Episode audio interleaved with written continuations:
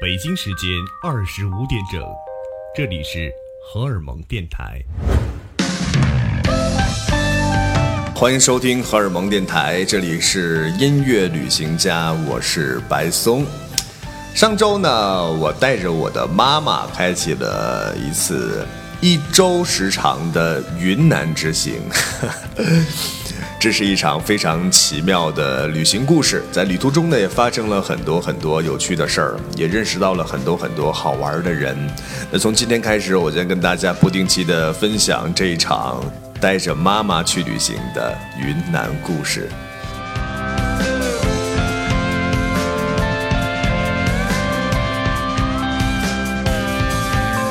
二零一六年马上就要结束了。在上上周，我突然想到了，我还有九天的年假没有休。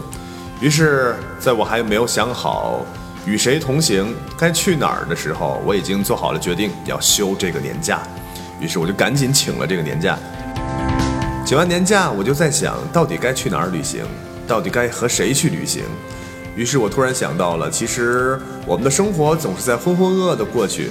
随着我们的年龄在不断的增加，爸爸妈妈的年龄也在不断的变老，我们真的应该赶紧抓紧时间，趁他们腿脚还好的时候，带着他们去旅行。而因为爸爸有事情，所以我果断的选择带着妈妈出发。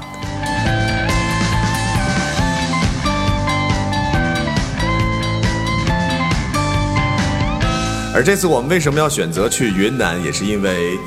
呃，通过我的敏锐直觉发现，哎，这个时候呢，云南属于旅游淡季，同时呢，那边的天气是非常好的，非常适合旅行，并且妈妈没有去过云南，妈妈也很想去大理。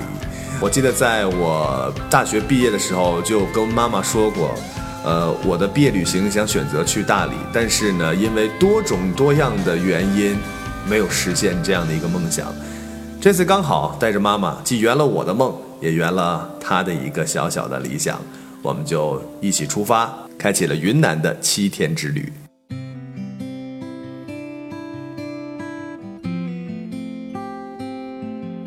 出发的前一天，其实我没有什么太多的准备，因为和妈妈去旅行，我知道这是一场非常生活化而又非常奇幻的一场旅行方式。因为我仔细的想一想，好像从来没有单独和妈妈两个人独自去什么地方专门的旅游过，所以这次呢，我觉得也是一个非常有意义的一次旅行。首先呢，想跟大家分享一些在带着父母去旅行前一定要注意的几点。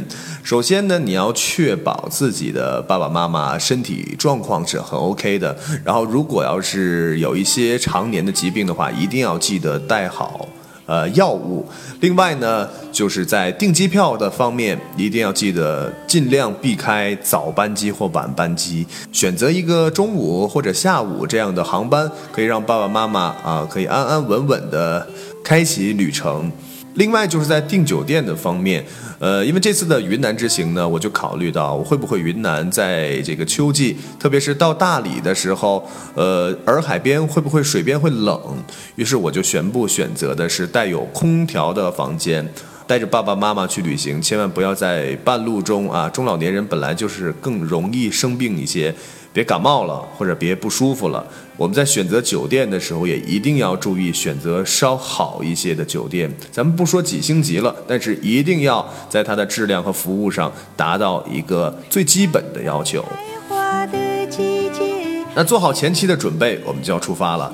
呃，我和妈妈选择的是中午的时间出发，从西安直飞到丽江。同时，我们的第一站也就是丽江古城。首先到达云南，我给大家一个小小的建议，就是不要再去包车或者是去打出租车这些了，直接使用滴滴打车，我觉得是最方便的。呃，因为此次的云南之旅，我是。我是一个很大的受益者，真的是很大的受益者，呃，所有的费用全部都很低，司机也都很有效率，而且我和很多的司机朋友成为了很要好的朋友。等等讲到的时候，我会慢慢的跟大家分享那些旅途上好玩的事儿。呃，我抵达丽江机场的时候和妈妈是到已经四点钟了。机场一下车，我就预约了一个顺风车，然后抵达了丽江古城，只要半个小时。在从机场开往丽江古城的途中呢，有一段是非常漂亮的。首先那天呢，天特别的蓝，呃，给我的感觉就是云南的那种天高，而且云很漂亮啊，每一个云朵就像是一个艺术品一样挂在天空当中。而那个最漂亮的那一段路呢，就是在即将到达。丽江古城的时候，有一个地方呢，你就可以直接看到远处的玉龙雪山。呃，玉龙雪山，我想不用跟大家介绍太多了。这个是在丽江古城边最有名气的一个景点啊。它之所以有名气，是因为它有一个头衔呢，它是北半球最南边的一个雪山。所以说啊，玉龙雪山很厉害，它基本上已经快要靠近热带了，但是它还有一个雪山。呃，那天天气很好，而且雪山上也没有什么太多的云。我们在高速公路上就可以看到这个矗立在远处的这座神圣的玉龙雪山。呃，刚刚下飞机就有这样好的美景可以看，心情会非常非常好。一起飞行。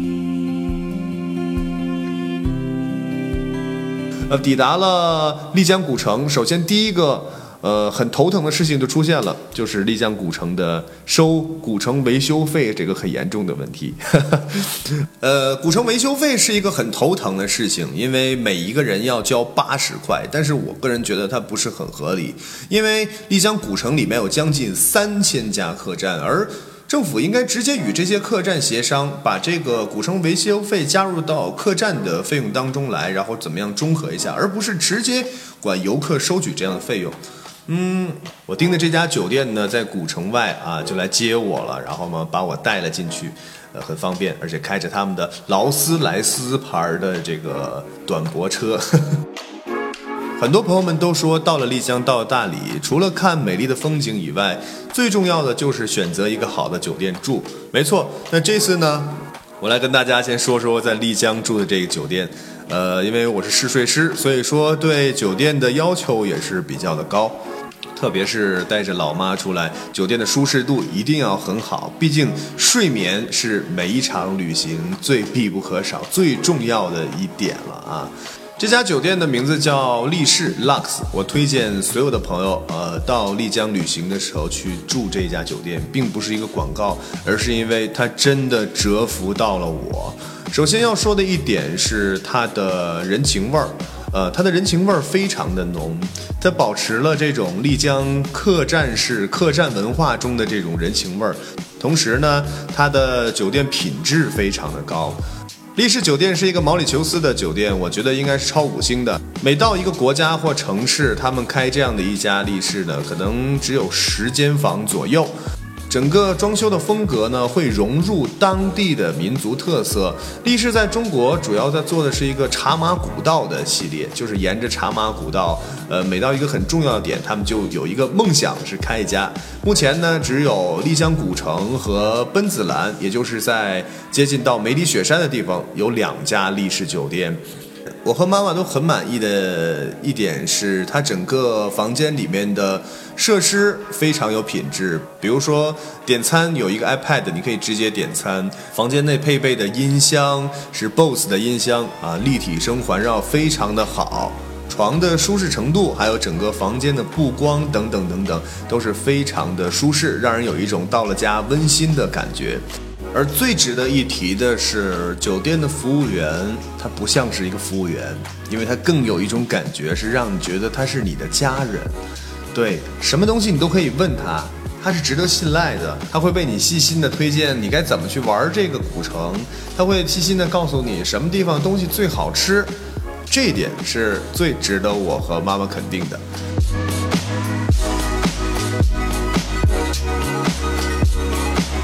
在酒店稍作休息，我和我妈呢就觉得，哎，是不是应该出去感受一下丽江古城的夜色了？而且一起可以去吃一顿晚饭。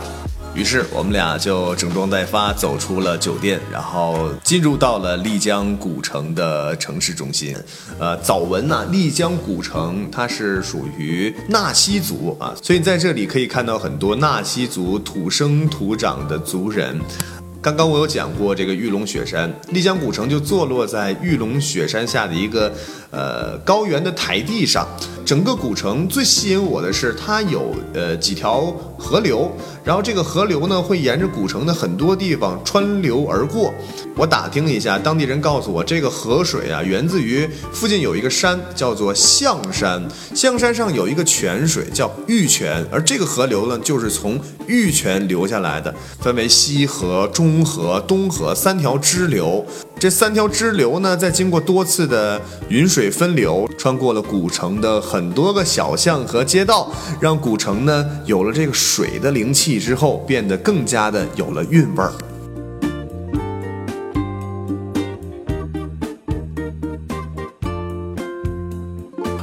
妈妈自从出了酒店的门以后，就发现了一个很严重的问题，呃，就是古城的道路真的是错综复杂，大巷小巷，各种各样的巷子，人来人往，再加上它的建筑特色有些统一，所以刚刚到的人真的很容易迷路。这个时候呢，你就拿起导航，不管是什么导航啊，你得找了啊，特别是在回酒店的路上，你一定得打听，你得问。我和我妈呢，沿着这个古城的大街小巷这么转着，发现古城上啊，这个年轻人是居多的，同时中年人也还蛮多的。我发现这个季节到古城游玩的客人，主要以东北人和四川人为主，因为满大街你都可以听到东北人的这个说话声，然后再就是四川人的呃川音。大街小巷各种卖东西的，真是不亦乐乎。首先我来说说几样吃的。到了丽江古城，首先你就会看到各种卖鲜花饼的啊，因为鲜花饼是云南的特产，它就是将玫瑰花这种新鲜的玫瑰花入料而做成酥饼。我其实个人觉得，还是刚刚烤出来的这个鲜花饼是比较好吃的。呃，如果你打包回来，或者是放了几天，这个就没有刚刚烤出来的那种鲜香的味道，那种酥脆的口感和鲜花的那种扑鼻的味道可能会少一些。到了古城，在大街小巷看到有卖鲜花饼的，你可以买上一两个，边走边吃啊！不仅欣赏着云南的风土民俗，同时呢你还可以品尝着最具有云南代表的玫瑰花清香的味道。很多朋友们都去过丽江古城，一提到丽江古城，有些人可能说古城太商业了啊，各种各样的东西其实跟全国各地的其他古城也是慢慢的相似了。但我想说啊，丽江古城它真的首先一就是大，二呢。人口流动非常高，而人口流动高呢，它的这些商铺的种类和整个商铺的质量，我觉得会相对的高很多。不要用一种审时的角度去看待旅行，而是用一种享受的角度去享受旅行，我就会更好一些，不是吗？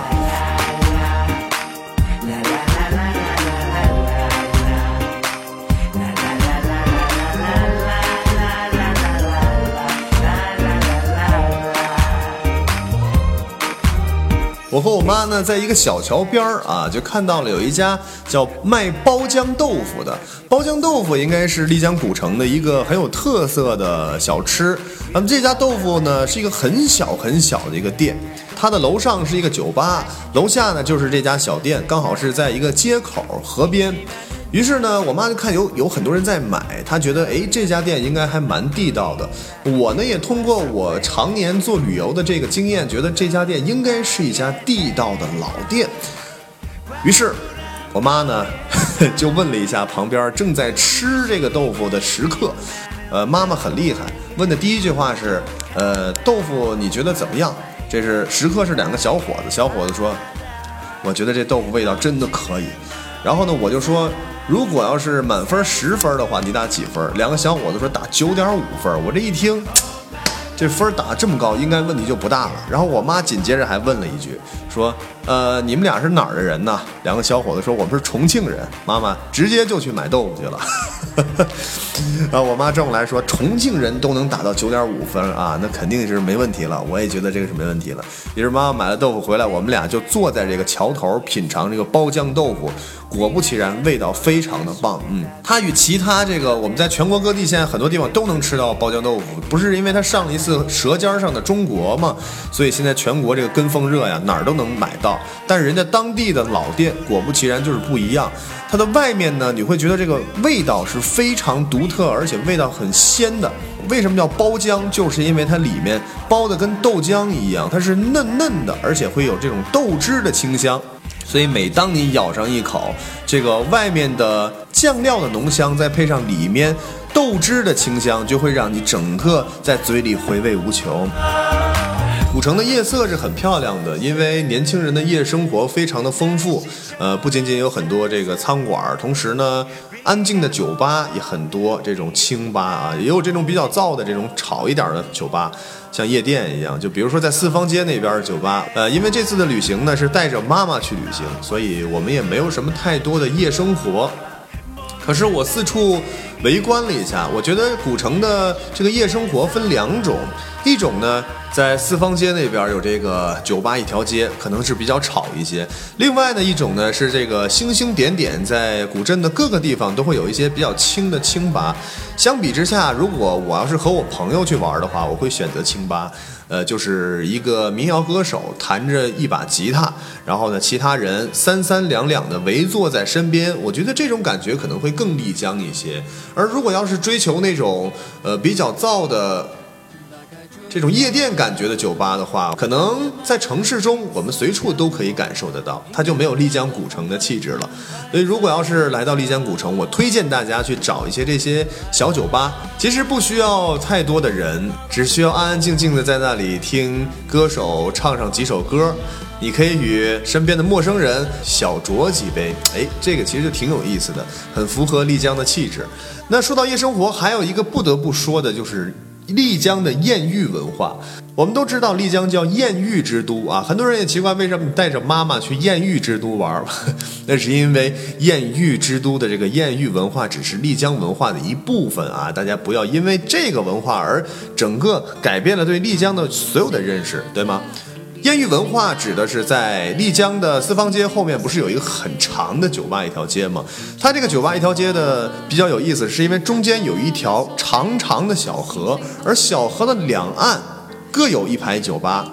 呃，在很早以前呢，年轻人们来到丽江，或者是纳西族本地人在丽江的酒吧喝酒，就会隔着这条小河，从这边的酒吧与河对面酒吧的呃姑娘也好，小伙子也好对歌。而对歌的同时呢，哎，如果大家对上眼儿了，就可以叫过来一起喝喝酒，明天相约去其他地方旅行啊游玩。这个慢慢的艳遇文化，这个男女交朋友的文化就慢慢的形成了。所以大家都知道，这也是为什么丽江吸引着那么多年轻人前去旅行的一个很关键的原因，就也许是因为它的艳遇文化吧。当然，这不仅仅是丽江的全部，因为给我的感觉，丽江更多的是一份悠然和一份惬意，就是随便的漫步在古城中，你不需要知道你该去哪儿，而是当你看到好吃的、好玩的、好看的，或者是想进去坐坐、小酌两杯，就去做你想去做的事儿就好了。来到丽江，更多的是放慢你的时间；来到丽江，更多的是。放慢你的时光，让你自己安安静静的静下来，与自己的灵魂交个朋友。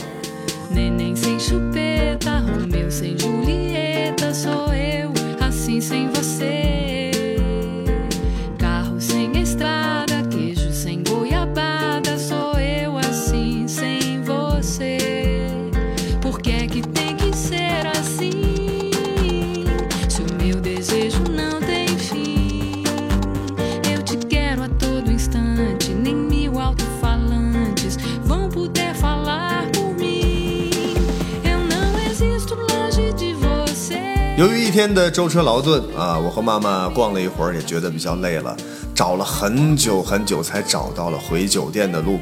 那回到酒店呢，我们就安安稳稳的睡了一觉。到了第二天早晨一大早，我们就起来了。呃，值得一说的就是带着妈妈去旅行，最大的一个优点就是你每天会睡得很早，每天呢同时也会起得很早。这种早睡早起的习惯，随着妈妈的出现，就出现在了你的旅途故事当中。我知道，如果没有妈妈，我的这种旅行作息一定不会是这样的。第二天一大早起来是七点钟啊，那个时候，呃，妈妈已经出去了，然后她买回来了早餐。并且呢，这个早餐是很有特色的，这个丽江当地早餐，我不知道名字叫什么，我可以跟大家形容一下样子，很好吃啊。它是这个像一个油饼，油饼里面呢刷的是丽江当地的一种有点像酱，还有点像豆腐乳一样的东西。哎，早上吃上一个这样的饼子，然后配上一碗豆浆，舒舒服服的吃完，我和我妈就又出门了。呃，出门的时候应该是八点多钟。当你走进丽江古城，你会发现与昨天晚上完全的不一样了。为什么不一样呢？最主要的是在于街道上空无一人。也正是因为丽江古城的安逸，它的悠闲，让大家夜生活更充足了。到了第二天早晨，可能起床的人很少，而这却呈现给了我和我妈一种独特的美。也就是因为这种美，完全吸引到了我，让我们每天早晨都会早起啊，好像这是另外一种古城的样貌，少了一些浮躁，多了一些宁静。清晨漫步在丽江古城的街道上，到处都是鸟语花香啊，各种各样的这个鲜花，五颜六色的鲜花都在争奇斗艳。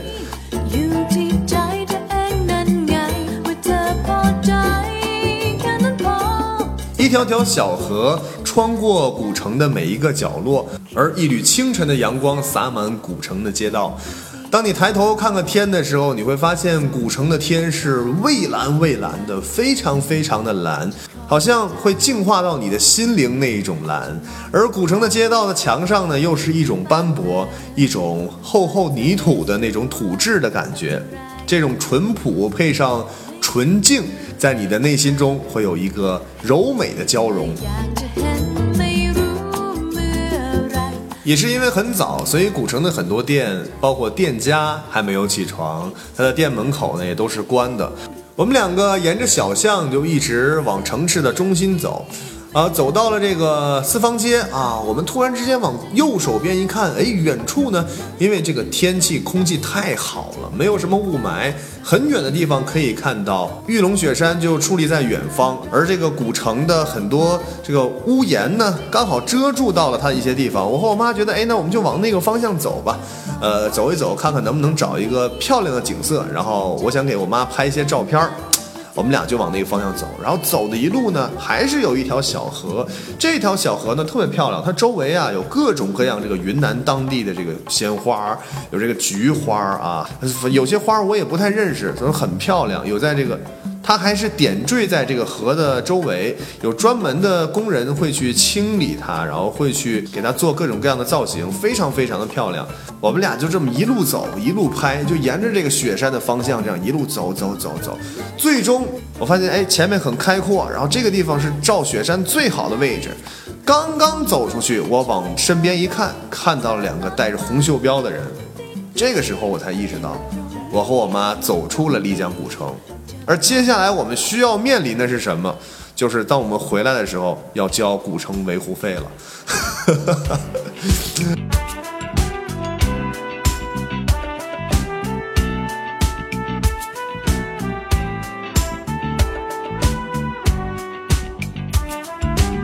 而我呢，其实当时内心是：“哦天哪，我们怎么出来了？”这个时候我们要是转头的话，就太假了，人家一定会查我们的。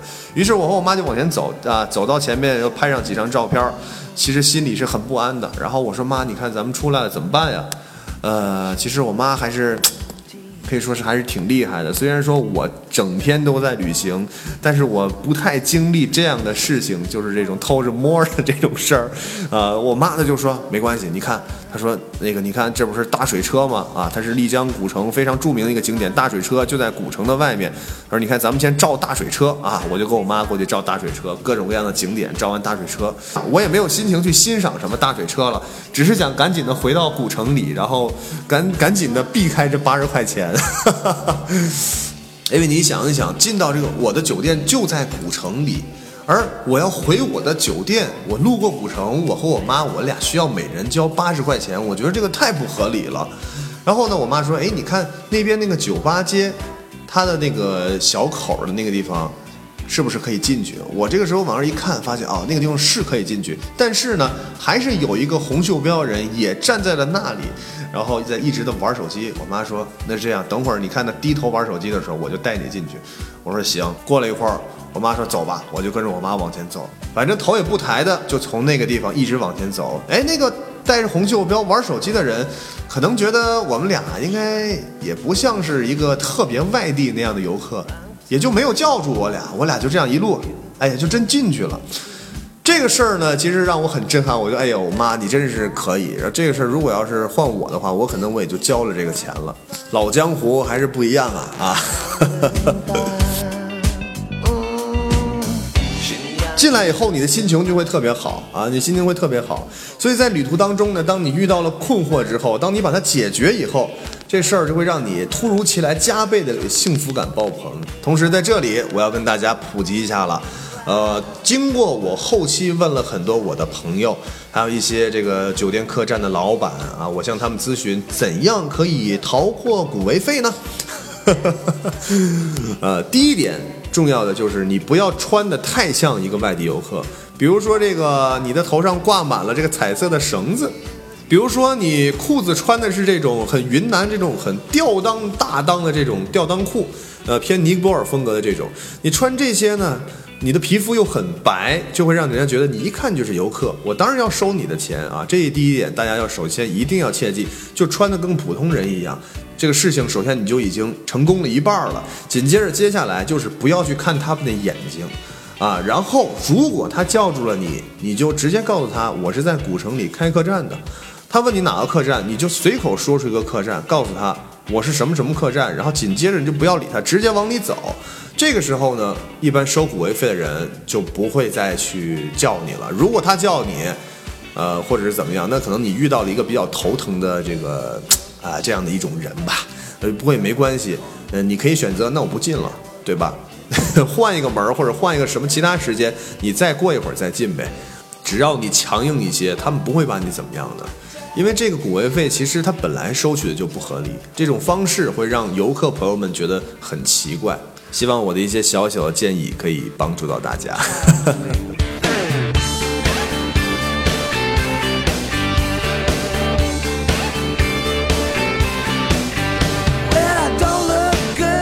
和老妈幸运的逃过了一劫，回到了丽江古城，然后在古城里转了一转，肚子有点饿了。这个时候呢，突然想起来，昨天这个酒店的一位朋友给我推荐啊，有一家小吃店叫八十八号小吃。哎，我和我妈觉得咱们要不然先去尝尝当地的云南特色菜吧。就找来找去，终于在一个很小的小巷子里找到了这个八十八号小吃。走进这家小店，发现里面人确实是络绎不绝呀，很多很多的朋友都在品尝着云南美食。啊，在他一进店有一个很大的大大方桌，然后呢有很多人都在坐到那儿，席地而坐吧。这个坐在小板凳上，然后吃在这个大方桌上拼桌，哎，我们也就进去参加了这个，加入到了拼桌的环节当中。呃，我和我妈呢点了一只这个纳西烤鱼，点了一个这个很多卤鸡爪，然后呢点了一个这个纳西族的这个腊肉炒饭，还有一个当地制作的这个凉粉。之所以点这几道菜，是因为我我看每一个食客面前都摆放了这几道菜，而里面我觉得最好吃的八十八号小吃最好吃的，我觉得还是这个卤鸡爪，啊，这卤鸡爪的味道非常非常的这个。独特啊，呃，非常的好吃，然后口感也很好，味道呢也很好。它不是像我们正常的这种卤鸡爪，这鸡爪整个这个颜色呢是这种深红色的。像是拿红糖、酱油什么在一起熬制过的啊，我说不来，不知道怎么形容。但是这个味道特别香。如果大家到了丽江，可以尝尝八十八号的卤鸡爪，你还可以打包回去呢，回到酒店也好或什么的，跟大家小酌的时候配上啤酒啊，配上这卤鸡爪，一定非常非常的好吃。丽江的烤鱼呢，其实跟我们在其他地方吃不太一样，因为它这儿的鱼都是先炸，炸完以后呢再放到锅上，然后再这样烤。所以整个鱼呢，你就会发现它，你吃起来的时候，这个皮和肉就很连在一起的这种感觉，而且这个鱼呢也看起来很大，其实里面肉并不是很多。呃，到丽江，我觉得值得一尝，但是不值得天天去吃。可是它其实价位很便宜，因为基本上烤鱼就在三十块钱左右，呃，性价比是有的，而里面还有很多很多的配菜。而纳西炒饭呢，就是正常的这种炒饭，加了一些当地的这个腊肉啊什么之类的。呃，这次的丽江之行，大家给我推荐有这个什么，呃，腊排骨，但是我没有吃，因为我对这个腊肉这种东西其实兴趣点不是很高，并且当地有些人告诉我，这个你要吃腊排骨，一定要去专门的呃个别一两家去吃，不要去每一家都见到就吃，因为腊排骨呢，它这个传统是源自于人家纳西族自古以来这种，呃杀年猪啊，你杀了年猪，然后要腊一整年，呃才会把这个腊排骨腊好。可是你想想，现在食客人这么多，每天都这么大量的在走这个排骨，这个排骨会是这样靠自然风干的吗？啊，有些人就说，有些会添加一些化学的工业元素在里面，所以我觉得大家一定要慎重去吃，并且一定要找好什么店是最地道的，什么店是最健康的、最好的，然后去尝一尝就好了。不建议天天都去吃，所以我也就没有尝。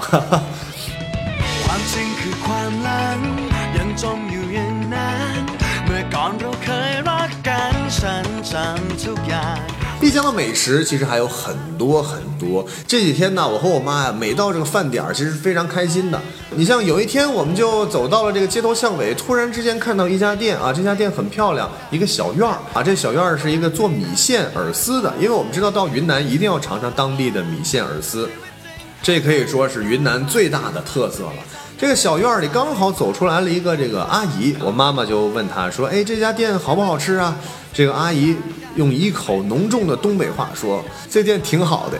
”因为我妈妈就是东北人嘛，所以妈妈就跟她开始啊老乡见老乡的这种开始交流起来，两个人聊得特别投机，聊得特别投缘。呃，这个阿姨最终就告诉她这家店非常好吃，名字叫做二哥鸡汤米线。呃，结果我和我妈就进去试了一下，果不其然呢，这个味道真的很好。我发现云南那边的那个鸡呀，都属于这种野鸡还是什么鸡？因为它的这个鸡皮都是属于黑色的，一看起来就觉得跟我们城市的鸡不一样。因为城市的鸡这个鸡皮是这个淡黄色的，对吗？然后云南的鸡都是这种黑色的，像是乌鸡的那种感觉的颜色，但我也不知道是什么。就是云南当地做鸡肉都会是这样的一种鸡，很野生的这种感觉。那这个二哥鸡汤米线呢也非常的好吃，它的鸡汤味儿特别浓，而且里面你要去点一个单独的鸡腿儿，它的鸡腿儿味道也是腌制的，非常的香啊！说一说我都流口水了。如果要大家在丽江古城吃米线饵丝的话，我推荐大家去二哥鸡汤米线，嗯，还是很不错的。呃，刚刚说的这个阿姨跟我妈妈聊了很久，这一点呢，我也要跟大家强调一下，就是当你到了丽江古城，你会发现这个古城是很有人情味儿的，就你可以随便的跟大家打招呼，去问大家，哎，这家店好吃吗，或者什么的，而反过来的这些人呢，给你都会是一个微笑或者一些细心的呃讲解。你会发现，全国各地来到这里的游客呢，其实都是把自己的心放了下来，然后用一个平常的心，用一个微笑的笑脸去面对其他的人。哎，我觉得这个其实就很有爱、很温暖。而在我们都市当中，很多朋友面对面去聊天也好，或者是当你见到陌生人问一个路也好，有的时候给你的却往往是连头都不回的就离开掉了。但丽江古城不是，当你来到这座小小的古城，会让全国各地的人都充满了微笑。也许这就是放慢生活、放慢时光。也许这就是丽江独有的另外一种文化的氛围。当我从丽江回来，别人问我那是不是一座商业化的小城，我会告诉他这是一个温暖的小城。因为不管是什么样的季节，虽然十一月份的丽江古城早晚温差很大，到了中午我们可以穿一件短袖，但是人与人之间是温暖的。一个简单的微笑，在那里可以成为自然。当你真的想静下心，找一个地方想放空一段时间，我觉得丽江古城很适合你。OK，带着老妈去旅行，丽江古城今天就跟大家介绍到这里。那下期节目呢，我会带大家去大理转一转。今天节目的最后，要为大家送上一首歌。这首歌曲的名字叫做《家乡》，嗯，因为当你离开的时候，有的时候就会怀念起家乡；同时，当你旅行的时候，来到的也是当地人的家乡。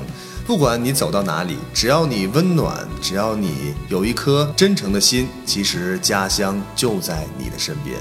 最后，这首歌赵雷的《家乡》送给大家，音乐旅行家。下期节目我们不见不散，拜拜。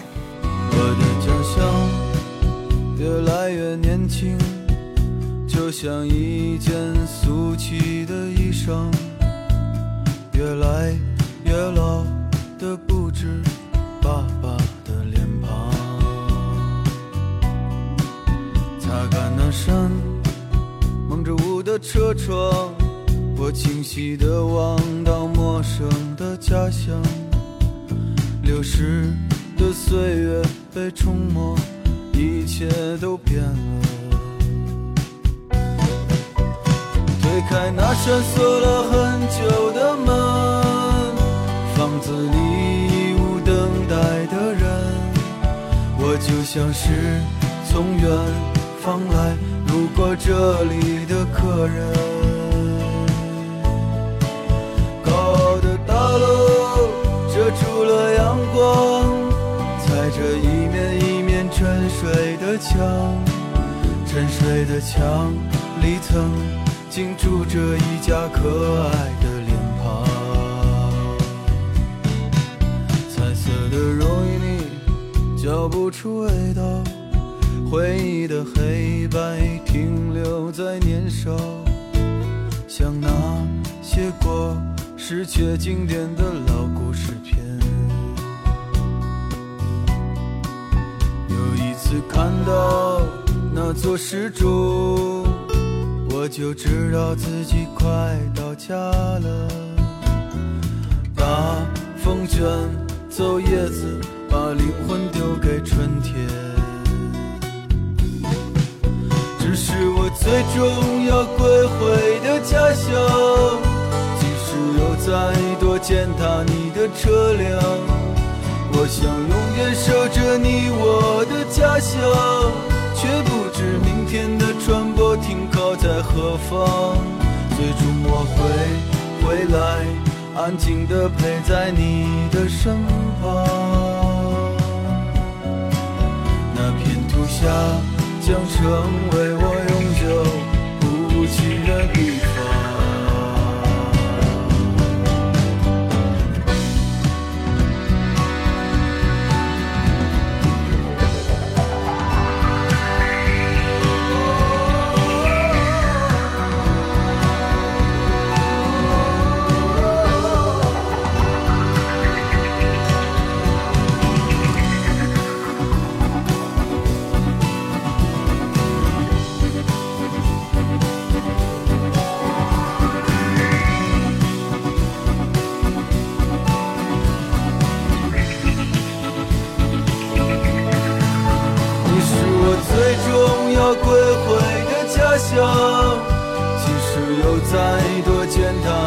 车辆，我想永远守着你我的家乡，却不知明天的船舶停靠在何方。最终我会回来，安静地陪在你的身旁。那片土下将成为我永久不弃的地方。